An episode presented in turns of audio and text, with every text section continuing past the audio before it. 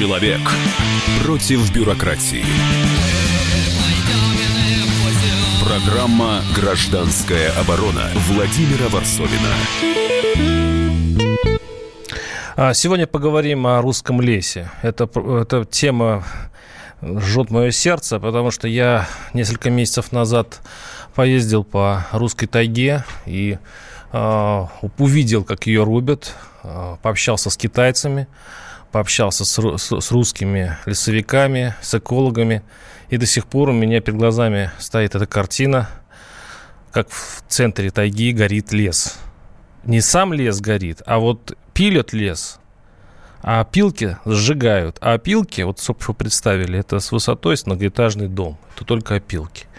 И вот эти гигантские проплешины, которые видны из космоса. Тема сегодняшней передачи, эта тема вечная, я понимаю, но проблема вот в чем. Я тогда общался с учеными, и никто мне не сказал то, что сегодня, вот буквально несколько дней назад, а, несколько недель назад, заявил а, директор Института леса имени Сукачева Александр Анучин, он, сейчас у нас в эфире, он заявил о том, что леса в России, сибирского леса хватит только на 15 лет. Вот таких данных вот буквально несколько месяцев назад не было. Сейчас они а, появились, а, и у нас он на связи. Это ученый, директор института лес Сибирского отделения Российской Академии Наук Александр Александрович Анучин. Вы нас слышите? Да, я вас слышу. Да, вы у нас в студии в Красноярске. Э, и у нас уже в студии Олег Юрьевич Ярошенко, эколог, руководитель лесной программы Greenpeace. Здравствуйте, Александр Юрьевич. Алексей Юрьевич, здравствуйте. Алексей Юрьевич, да. А, у меня вопрос а, Анучину, нашему красноярскому э, гостю. А, Александр Александрович, скажите, неужели только на 15 лет хватит а, российского леса? Это, ну, это, это свежие данные какие-то появились? Ну, это немножко не так. Э, вот, э, значит, было сказано, что через 15 лет обострится уже существующий дефицит качественных лесных ресурсов. Вот что я сказал, что я имел в виду. Если говорить о лесе, как о, так сказать, э, формации такой, то, конечно, он останется, он будет. Но это будет уже не тот лес, который сейчас и который мы э, здесь То есть это не тайга? То есть это не та классическая тайга, которую мы представляем себе в голове? Там, ну, нет. Кроме, если, на, если растительные условия, они соответствуют таежным, там и будет расти тайга. Но это будет э, другая совсем структура э, этих э, таежных лесов. Это будет больше лиственных э, деревьев, меньше хвойных деревьев. Это не будет э, спелых и перестойных, это будут молодняки и так далее, и так далее. Конечно, будут там и проплешины, будут и редины, э, будут э, пожарища и так далее. Но кроме леса там расти ничего и не сможет. Вот. А вот ресурса, как такового, который сейчас востребован, пиловочник, э, может быть, даже баланс, его будет меньше и меньше. Пока мы не научимся перерабатывать вот эту низкотоварную древесину, э, которая сейчас бросается на лесеках, сжигается, как вы говорили, пока мы не научимся выращивать продуктивные леса, мы эту проблему не решим дефицита лесных ресурсов. Она, э, как домоклов меч, висит и неизбежно все ближе и ближе к нам подходит. Я могу еще говорить mm-hmm. много о том, как решить эту проблему, если... Ну, давайте это... ее... Да, мы это, об этом сейчас поговорим, но давайте сначала мы ее опишем, потому что вот я, как э, человек, который э, родился и вырос, как сказать, в средней полосе России, среди вот обычных березовых лесов, я для себя представлял себе тайгу немного иначе. И когда я приехал вот по, под Богучаны, там, где добывается э, лес, там, где вот эта сказочная тайга, и, в общем-то, от, от, э, еще пел, пели наши барды известные, я, я так себе не представлял. Это молодняк, маленькие такие елочки, тонкие, э, и действительно вот выгоревший лес, говорят, его поджигают э, тоже, в общем-то, специально. И было очень тяжело это видеть, потому что я себе это не так представлял. Вот скажите, пожалуйста, есть очень много в интернете гуляет фотографии, видео, э, где сверху снимают вот эти гигантские просторы, которые раньше занимал лес. Через 15 лет, через 20 лет, какая картина будет, вот, э, все-таки опишите ее под, под, под четче. Что это значит, э, когда у нас доступного леса не будет? Значит, я, я вас понял. Значит, вот давайте так. Я работал на Байкале в 70-е годы. Значит, в это время там велись э, рубки очень интенсивные, сплошные рубки велись. И я посетил это три... Были большие вырубленные площади, концентрированные рубки проводились, оставались семенники, оставались недорубы. Ну, картина была страшная, конечно. Значит, я посетил эти территории э, буквально лет, наверное, 6-7 назад. Это прошло уже около 40 лет после э, моего первого туда визита. Значит, примерно э, одну треть Э, занимают э, хвойные молодняки. Угу. Сосна возобновилась неплохо, примерно на 30%. Значит, примерно на 40% значит, там возобновилась со сменой пород. Там береза, осина. И вот оставшиеся там, ну, будем говорить также, 30%, это расстроенное древостое. Это вот э, там э, трудно сказать, что там. Там остались э, недорубы. Э, сейчас это, допустим, полугнилая Э, осина, где-то пихтовый подрост и так далее, и так далее. Ну, картина неприглядная. То примерно... есть то, то же самое будет это вот со всем остальным лесом через да, 15 я думаю, лет? примерно так. И вообще вот у нас, э, значит, э, площадь лесов хвойных, спелых и перестойных с середины прошлого века она сократилась в 1,4 раза. Она примерно сократилась на 29%. 8 800 200 ровно 9702 наши телефоны студии. Звоните. Особенно интересно а, э, звонки сибиряков. Вы, на ваших глазах все это происходит. А для нас вот в, а, в средней полосе все это видится страшно. Ну, как вы видите, тоже интересно. 8 800 200 ровно 9702. И у меня вопрос Алексею Юрьевичу Юрошенко, руководитель лесной программы Greenpeace.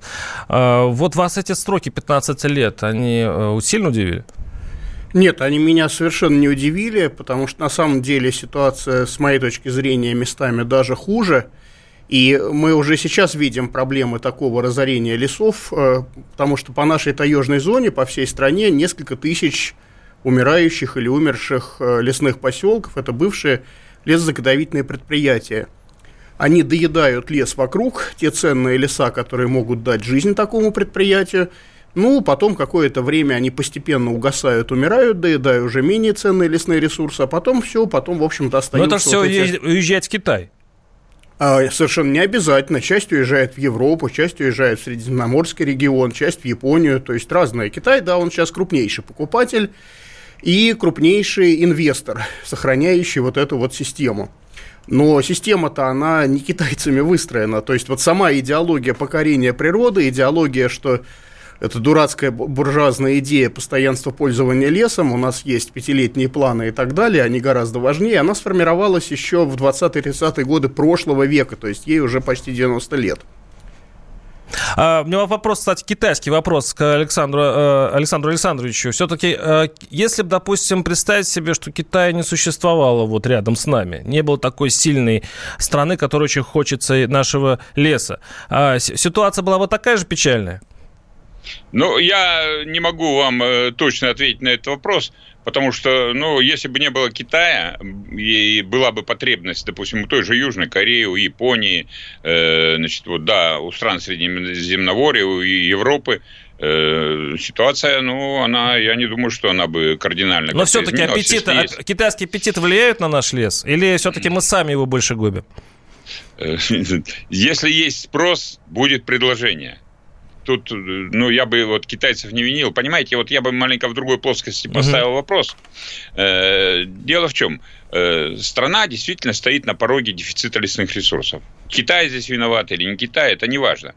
Э, важно перейти к системе устойчивого управления лесами. Что это означает? Это означает, что если мы вырубили 100 гектаров спелого и перестойного леса, значит, в категорию спелого и перестойного из категории приспевающей должно также поступить 100. Угу. У нас сейчас в лучшем случае поступает 30 гектаров. Вот в чем проблема. И вот эта стадия пионерного освоения лесов, она у нас до сих пор продолжается. Это экстенсивная модель развития лесного хозяйства.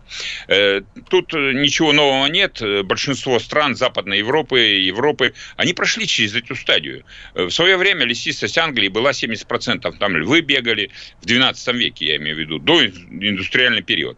Затем они пришли все-таки на уровне каком-то э, оптимальном для них, 25 там, процентов в среднем в Европе лесистость, но они пришли к устойчивому лесопользованию. Сколько вырубают, у них ну, столько ну, подождите, же подождите, ведь, на, ведь э, сейчас нашему э, уже несчастному министру э, природа, э, природных ресурсов Кобылкину, кто только уже из высших э, чинов не высылал свою фи. Матвиенко э, потребовал чуть ли не, я не знаю, а, нет, навести дисциплину, во-первых, лесного хозяйства, а во-вторых, сам Кобылкин говорит что надо вообще закрыть границу с Китаем.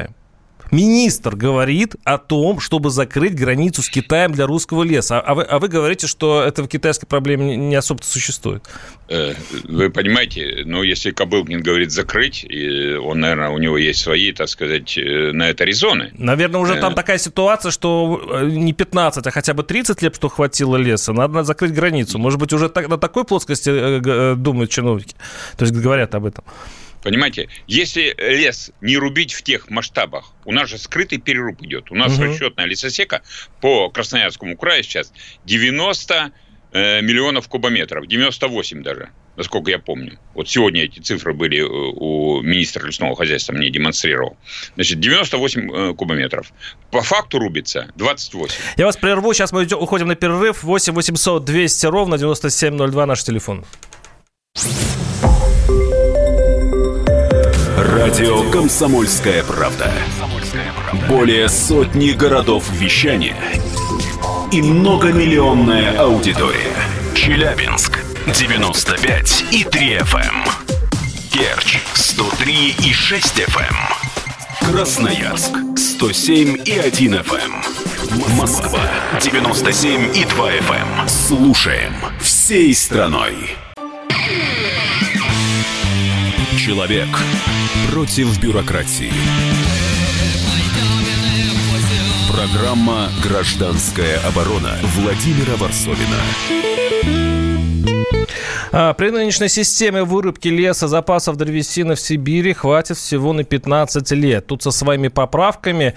А, но это сказал директор Института леса имени Сукачева Александр Анучин у нас в эфире. Он немножко так по а, сгладил это заявление, но оно звучит так угрожающе. И я напомню, что у нас в студии Александр Юрьевич Ярошенко, эколог, руководитель лесной программы э, Greenpeace. Наши слушатели пишут, пилют Россию в прямом и переносном смысле. Э, вот это, это пишут из Перми.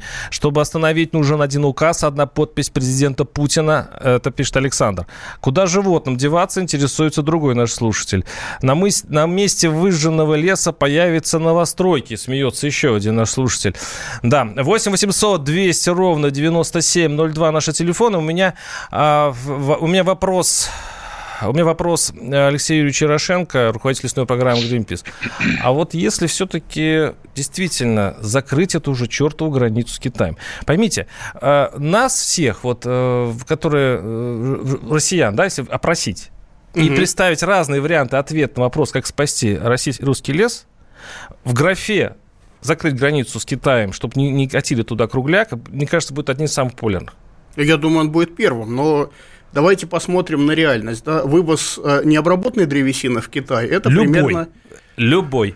Вот давайте, смотрите, э, это вопрос достаточно сложный. Эту проблему не решить одним махом. Я вот сейчас попытаюсь объяснить, почему. Да? Э, вывоз кругляка – это примерно 6%. Да, конечно, из приграничных районов намного больше, да, а подальше от границы поменьше. В среднем по стране 6%. 6% они ситуацию радикально не поменяют. Да, поменяют ее вблизи китайской границы и все, совсем вблизи, да. Остальной экспорт – это примерно поровну, если в пересчете на необработанную древесину, целлюлоза и э, пиломатериала, да. И вот это вот в сумме дает где-то порядка четверти, ну, в пересчете, опять же, на круглый лес, на необработанную древесину, от российской заготовки, да. Э, это можно, наверное, закрыть и круглый лес, и целлюлозу, и пиломатериалы, можно, наверное, всю лесную продукцию, ну, всего остального уже совсем немножко, да? А людей куда девать? Ведь на этом живут э, а я вам расскажу. Многие. А я вам расскажу. Да, я, я поездил по этим лесным э, пилорамам. Там очень легко. Берешь бревно, пилишь доски. И, кстати, пилят на китайских э, машинах, на ну, китайские да. деньги и так далее. А я переехал потом за лесом, посмотрел, что происходит с этим лесом в Китае.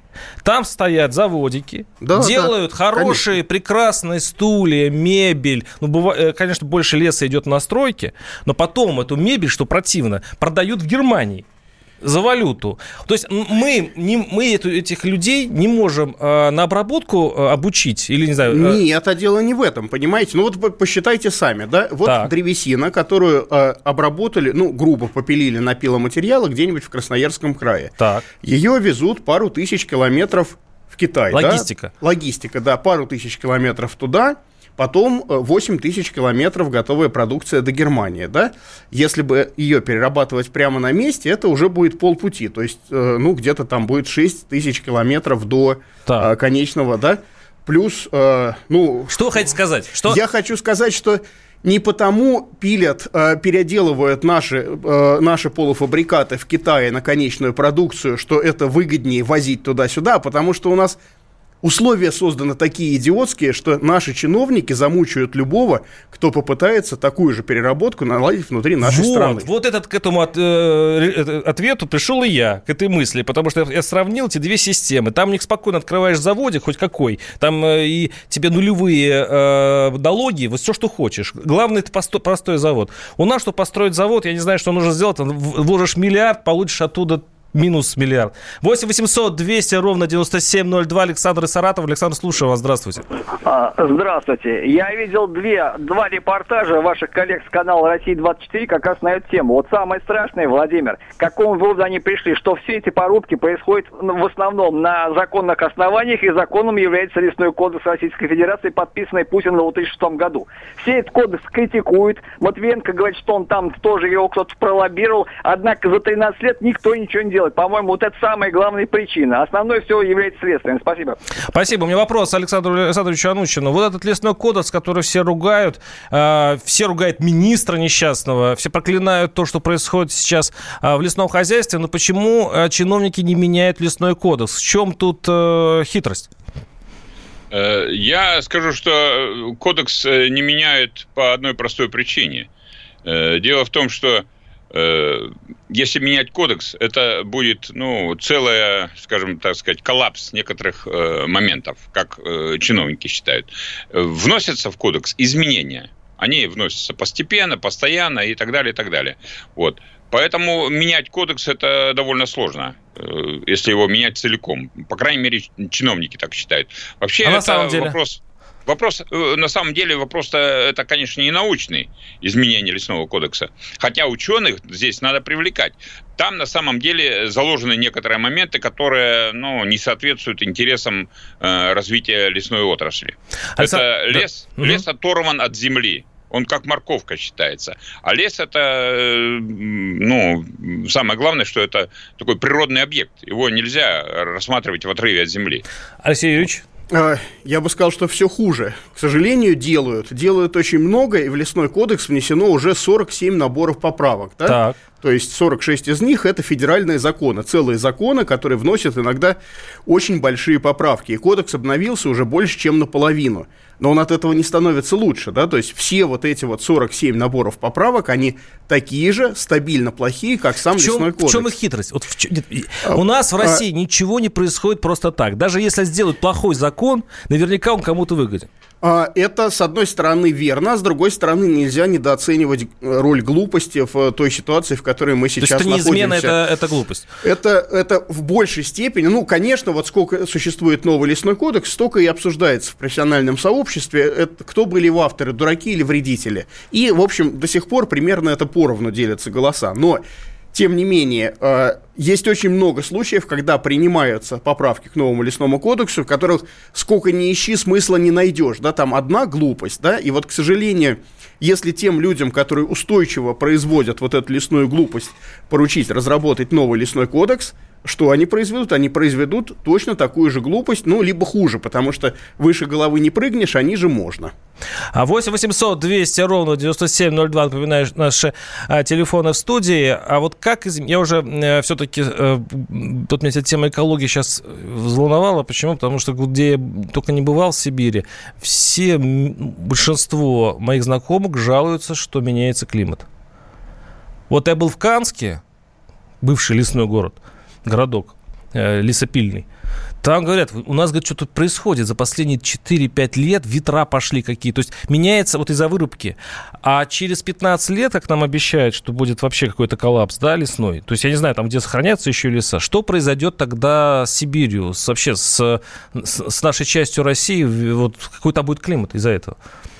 Ну, во-первых, конечно, меняется климат глобально э, вследствие известных процессов выброса парниковых газов, выброса аэрозолей, причем э, явно влияние человека сильно недооценивается, но есть и локальные изменения климата, потому что когда на большой территории э, сносится лес, это не только Сибирь, да, вот что мы видим в этом году, например, в Приморье. На юге Приморья сезон пожаров, причем интенсивных лесных пожаров, продолжается с конца декабря 2018 года, да, то есть представляете себе, он в Приморье. Это, в общем-то, тоже в целом таежная территория, ну, по Там еще мере, уже ну, почти ничего не осталось, мне кажется, от тайги, ну, ну что-то есть еще. Да. Что-то осталось, угу. да, но, тем не менее, Приморье, это все-таки, это не какая-то там экваториальная Африка, да, это вполне себе такой регион, не, не очень южный, но он горит с конца декабря.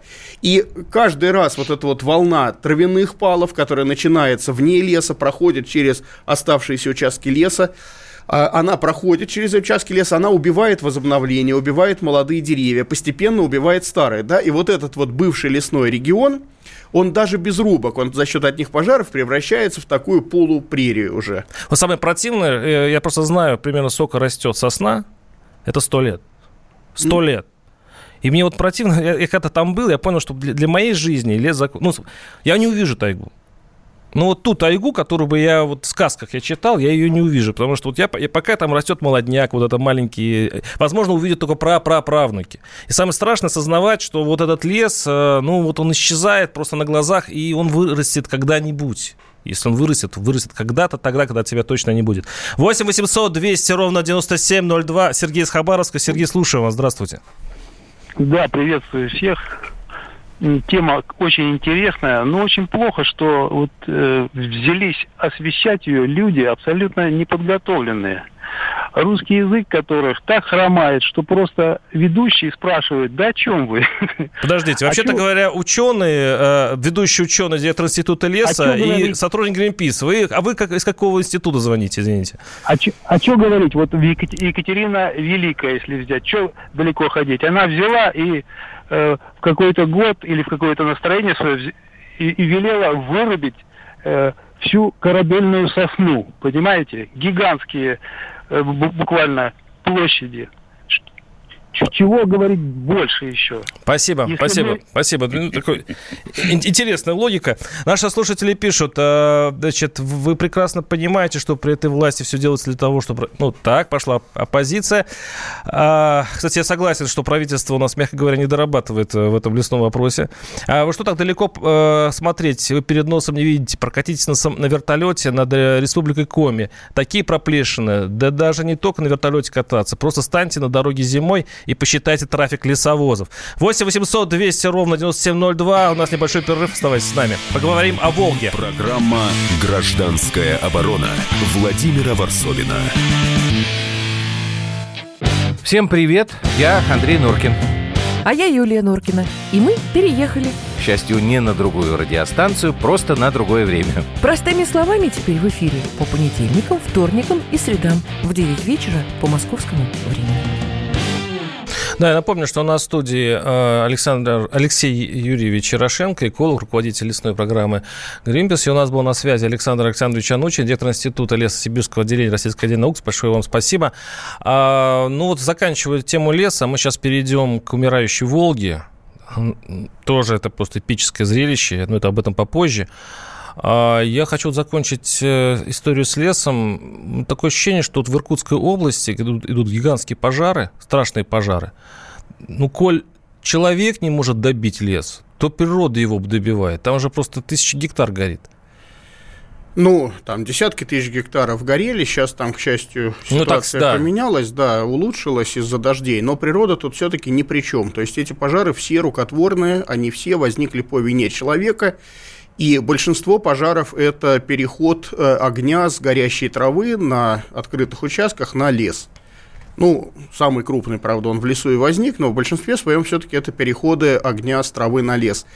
И это не только в Иркутске, это уже много где. Мы уже практически сейчас прошли такой весенний пал массовых пожаров – и э, человек э, всему виной, не природа. То есть э, случаев, чтобы у нас в этом году достоверно возникли пожары от каких-то природных причин, грозовые разряды, вулканы, метеориты, других не бывает, пока не зафиксировано. То есть все, что было, все человек. Не знаю, как у нас вообще, конечно. Вот, все-таки человек такое существо, которое думает, ну, по идее, должен думать о своих потомках. Ну, что-то это не работает вообще. То есть, что мы оставим своим внукам, правнукам? Вот с такой психологией не понимаю. Вот жить, вот сейчас вот провести бы жизнь, да, набрать, вырубить лес, деньги положить в банковский счет, и все, и дальше трава да, не растет. Я вот. бы сказал, что Сибирь жгут все-таки в основном дураки, то есть не те, вы, вы романтик. Ну что ж, а переходим к другой теме, тоже очень жестокой для меня. А я еще, как назло, а, в прошлом году по Волге прокатился на резиновой лодке от э, Казани до Астрахани. Я ее посмотрел, и потому вот эти новости, которые сейчас идут оттуда, ну, просто перепахали. Уровень воды в Койбышском водохранилище у Тольятти упал до самых низких отметок. Э, составило, в общем, это падение на 6-7 метров. Там обнажились, вообще по берегам Волги обнажились пляжи. Гигантские пляжи в, э, в Татарстане нашли дорогу, трак древний, э, Волга отступила, и там сейчас ищут монеты. А экологи бьют просто тревогу, потому что гибнут мальки. Сейчас как раз э, время нереста наступает, и недостаток воды просто убивает целые виды животных, рыб имеется в виду. То есть еще, когда я плыл, я видел вот эти острова тухлые, из тухлых водорослей, и видел, как она страдает и мучается, а сейчас, говорят, еще будет хуже хуже. Вот что это такое и э, зачем мы еще и Волгу нашу губим? Э, вот эта тема вот этой части э, передачи. И я хочу сначала вот э, пообщаться с да, с корреспондентом э, из бедствующей, если взять тему Волги, города Самары, Антон Черепок. Антон, здравствуйте, вы на связи? Да, да, да, я на связи. Добрый ну, день. Ну, Добрый да, вечер. ну и раньше с Волгой были проблемы, да, но сейчас вот говорят совсем плохо стало. Ну, дело в том, что да, история, в общем, она такая не одного года. Волга, по мнению очень многих экологов, начала, в общем, умирать еще с того момента, как только были построен вот этот каскад водохранилищ. Вот, и, в общем, сторожилы вспоминают, особенно если вспоминать вот Сталинград, люди рассказывали, как э, жутко смотреть было, когда осетр вставал перед плотиной э, шумящей, и вот просто э, люди смотрели с берега на огромное-огромное количество осетра, который не мог никуда подняться.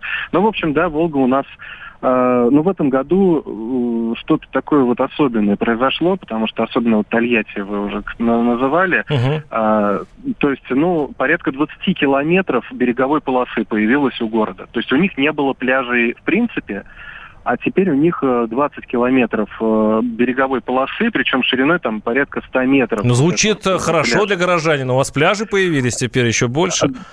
Ну, тольяттинцы в этом плане, конечно, э, в общем, довольны, если можно сказать, да, так, потому что мы все волжане понимаем, что ничего хорошего не будет от того, что вот такое обмеление произошло. А, вот. Ну и, естественно, что дело не только, не только в том, что а, рыбе негде не реститься, потому что обнажились вот эти заливные а, луга, где рыба откладывала икру, теперь все это высохло. Вот. То есть это и погибшие мальки, и просто нет возможности у нее. А хуже всего, что а, если рыба даже от нерестицы а, в себе непривычных местах, где еще вода сохранилась, mm-hmm вот, то вот экологи у нас, например, э, Сергей Павлов предупреждает о том, что вот многолетние стоки токсичные, то, что у нас предприятия сливали, это все уходило в ил. А, и вот э, то, что рыба отнерестится в такой ил, где тяжелый металл, металлы, соли, в общем, э, тоже ничем хорошим для рыбы не закончится. То есть мут, какие-то мутанты рыба... наверняка родятся после этого, ну, как, как, ну, если ну, выживут. мутанты не мутанты, но рыба, которая наглотается тяжелых металлов, да, мы же ее будем ловить и есть.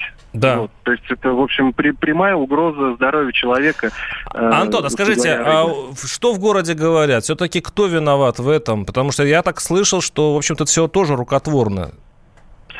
Да, дело в том, что э, синоптики, сейчас же вот идет э, целый такой бой, э, энергетики говорят, что им дали э, такие цифры, по сбросам, что, значит, синоптики ошиблись. Синоптики говорят, что они не могли так сильно ошибиться, это просто э, не так поняли или э, как-то там какой-то, какая-то трактовка была. Но дело в том, что, да, э, ГЭС сбросили очень много воды.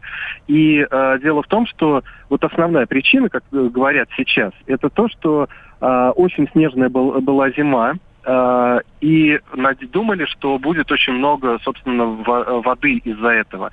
А вот из-за того, что земля не промерзла в начале зимы, а, э, и вот эта вот вся влага, которая все растаяла, все ушло в грунт. Антон, а, а, а скажите, да. а вот э, есть такая версия, что э, здесь интересы энергетиков э, были соблюдены так, соблюдены, что в итоге у нас умер, ну, вот такая катастрофа слога случилась? А смысл, по большому счету, энергетиков, то есть, э, например, у Жигулевской ГЭС, получается, сейчас нет никакого запаса. Вот они сейчас накапливают где-то по 15, по 20 сантиметров. Э, то есть это не их интересы они... были, в общем-то, ну, то есть это не из-за них все это случилось, я просто вот к этому клоню. Ну, ну, дел... может быть, ну, это произошло и из-за них, да, но вряд ли здесь был какой-то злой умысел. умысел. Угу. Ну, по крайней мере, ничего вот какого-то такого глобального в голову не приходит какой-то а, а какой смысл это делать? Потому что, а, ну вот в районе Самары, например, уровень воды в Волге, ну, он примерно такой же, как и должен быть. То есть вот основное, что коснулось, да, это обмелело как раз Куйбышевское водохранилище. То есть я просто напомню, да, что когда говорят Волга, да, напротив Самары, то это Саратовское водохранилище. Напротив э, Тольятти это Куйбышевское водохранилище. То есть, ну, э, Волга на самом деле действительно система озер таких вот, да, а, с искусственным регулированием. И вот то, мы об этом сейчас скучно... и говорим, да, как вот дорегулировались до такой степени, что у нас э, Волга получилась сейчас просто какой-то инфаркт. Э, он, неизвестно, оправится ли она после этого. Это был Антон Черепок, э, корреспондент нашей комсомолки из Самары. А, вот зарегулированная Волга она действительно обложена человеком, всякими каскадами, всякими водохранилищами, электростанциями и так далее. И она умирает. Вот э, ну, это, мне да. кажется, такой пример э, вот такой индустри... индустриального убийства одной определенной, самой, кстати говоря, э, мистической, самой главной реки нашей страны. Ну и заметьте, при том, что там уже каскад водохранилища охватывает всю Волгу практически, а, дело не закончилось, сейчас выше Нижнего Новгорода пытаются еще строить еще построить. одну, да, но это уже не для энергетиков, а это скорее для нужд судоходства, по крайней мере, оправдывается нуждами судоходства, такая вот низкая плотина еще одна. 8 800 200 ровно 9702. Волжане, не только. Звоните в студию, рассказывайте, действительно у вас там плохо. Хотя я слышал, что в Казани радуются. И радуются некоторые жители городов прибрежных, которые появились теперь большие пляжи. Но, честно говоря, вот как в цунами, да, когда идет цунами, а, море отступает, и все хорошо, кажется, ветерок такой тихий, бриз и прочее, прочее. А потом происходит такая катастрофа. Но здесь она оттянута во времени. 8 800 200 ровно 9702. Наши телефоны телефона, и наши слушатели пишут. Уровень воды в реке Казанка упал метра на три. Это пишет видно местный житель. Темные полосы на бетоне – это уровень воды. Так. А, так была же программа «Очистка малых рек», и в итоге она сдохла, пишет наш другой слушатель, как и остальные нацпроекты. Кроме того, работа рыбнадзора нулевая, только крышевание браконьеров. А, в, река, а, в реках сетка на сетке, травоядной рыбы нет, водорослей, камыш, все русла заполонили. Ну, это я видел, сети везде. А, но вот то, что выделены куча денег, миллиарды вроде бы выделены, специально, кстати, на Волгу. Как судьба, какова судьба этой программы? Ну, вы знаете, я по программе именно э, сохранения Волги небольшой специалист, знаю об этом достаточно косвенно, да, я понимаю, что э, у нас э, ситуация, скорее всего, как лебедь, рак и щука, да, то есть кто-то тянет в одну сторону, кто-то в другую, кто-то в третью, в результате равнодействие оказывается близко к нулю, и в этом, в общем-то, суть очень многих наших э, нас проектов. Я просто добавлю, что при всем при том, сколько выделено денег, когда мы плыли э, от Казани до Астрахани, я встретил всего лишь одно судно, как оно называется, в общем, которое углубляет дно. Да, землечерпалка. Да, да, да, да снаряд, снаряд, снаряд. Я видел один на всю дорогу. Ребята, я не знаю, там куда они еще деньги те, как-то они распределили, но, извините, это не обустройство Волги, это не спасение Волги. Мне кажется, очередная профанация, которая сейчас просто свирепствует на этой великой реке. 8 800 200 ровно 9702. А, Волга хорошо видно, что она обмелела, когда едешь поездом с юга, пишет Александр. Давайте э, эту, эту тему завершим через некоторое время через блок рекламы. Так что оставайтесь с нами и звоните в студию. Программа «Гражданская оборона» Владимира Варсовина.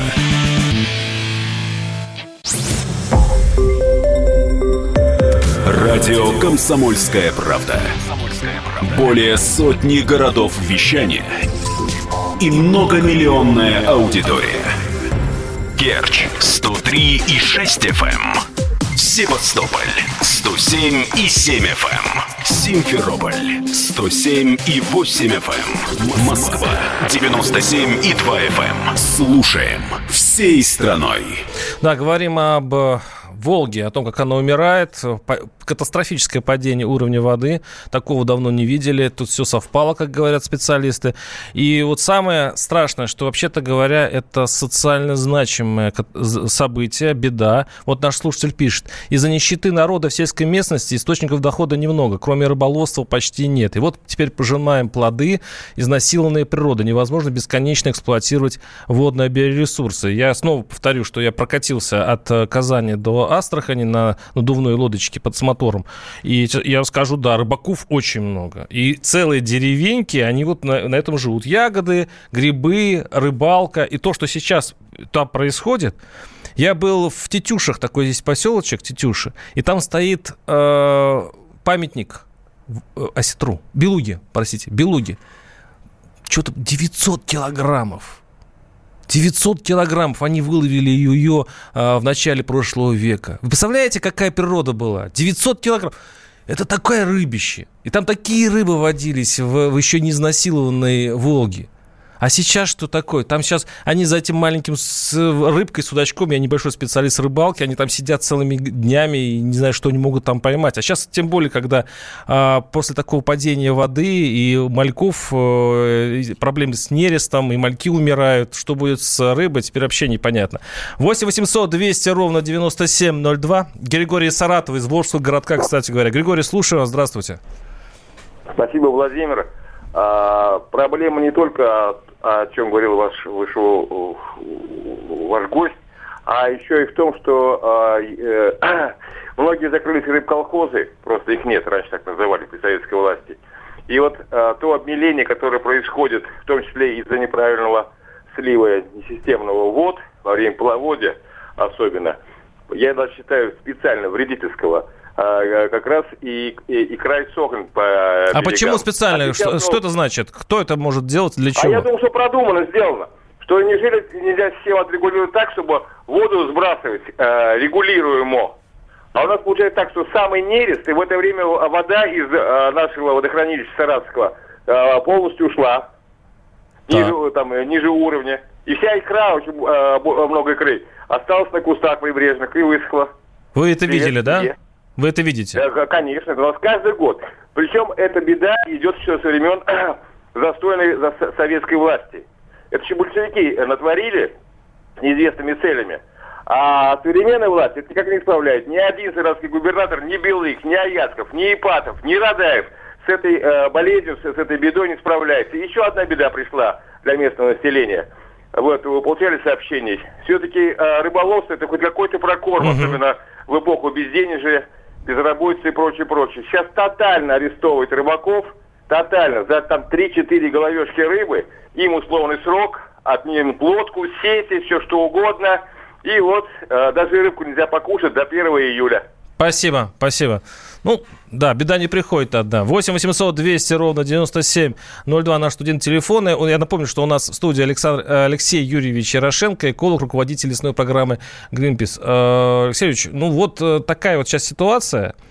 У меня несколько вариантов решения.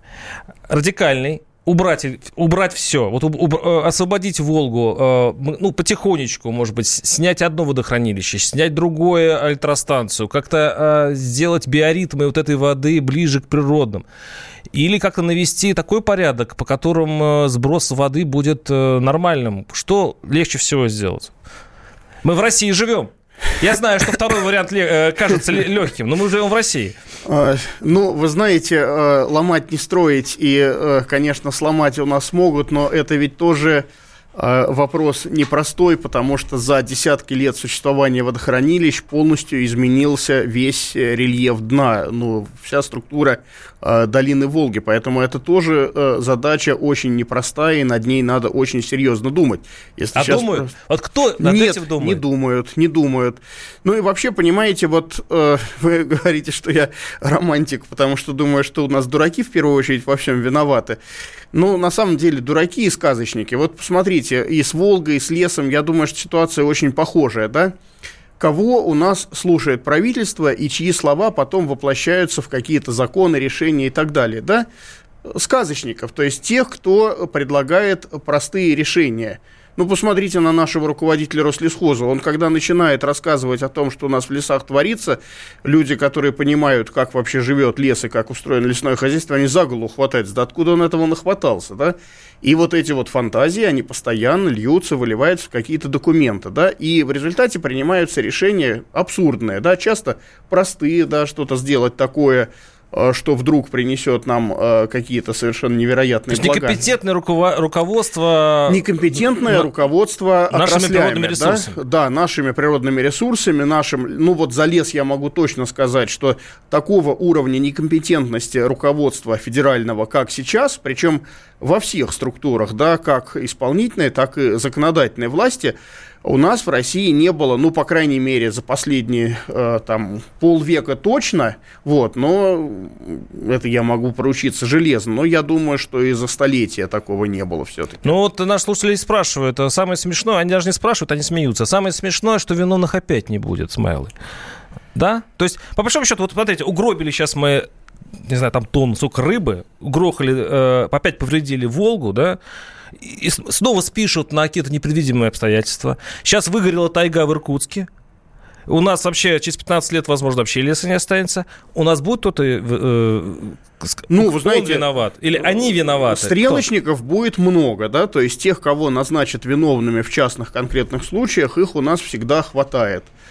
А виновных в системных проблемах, ну да, их обычно не находится. Ну вот смотрите, сколько у нас уже поменялось и руководителей Рослесхоза, и вообще федеральных лесных начальников, и их иногда снимают даже неофициально как бы за допущенные проблемы, за пожары 2010 года, э, за тому подобные вещи. Но, в общем-то, ответственности никакой не бывает. Да, это максимум почетная пенсия – а обычно какая-нибудь альтернативная э, хлебная весьма занята. Я не знаю, да, вот э, вы правы в том, что если бы это были какие-то враги, если бы это какие-то знаю, диверсанты, ну как-то вспоминая Сталина, мы помним, э, что можно сделать, да?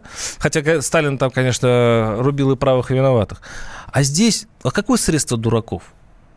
Они же, от них ведь с ними трудно бороться. Какой вариант, скажите мне, тогда исправить эту ситуацию, когда мы с вами всю передачу говорим о дураках? Вот скажите, что делать? Ну, я не волшебник, у меня нет готового рецепта борьбы с дураками, да, но я все-таки э, думаю, что постепенно их надо как-то вычищать из уполномоченных органов. Но власти. тогда делать умным людям, правда? Это надо делать а где умным взять людям, умных? да. Да есть у нас в стране умные люди. Ну, конечно, многие уже сбежали, да, но в принципе умные люди. Ну, то есть, есть. я надеюсь, что профессионалы вернутся все-таки в, в эту отрасль. Возможно, надо как-то уже стимулировать и государство возвращение, и как-то самому государству надо поумнеть. Потому потому что мы теряем то, что не восстанавливается, ребята. При нашей жизни это точно не восстановится. Давайте не потеряем нас лес и Волгу. С вами был Владимир Васловин. Услышимся через неделю. Программа «Гражданская оборона» Владимира Варсовина.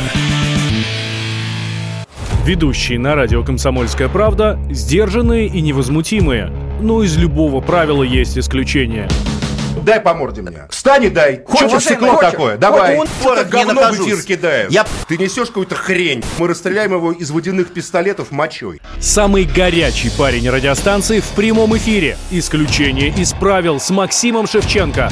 Слушайте по вторникам с 8 вечера по московскому времени.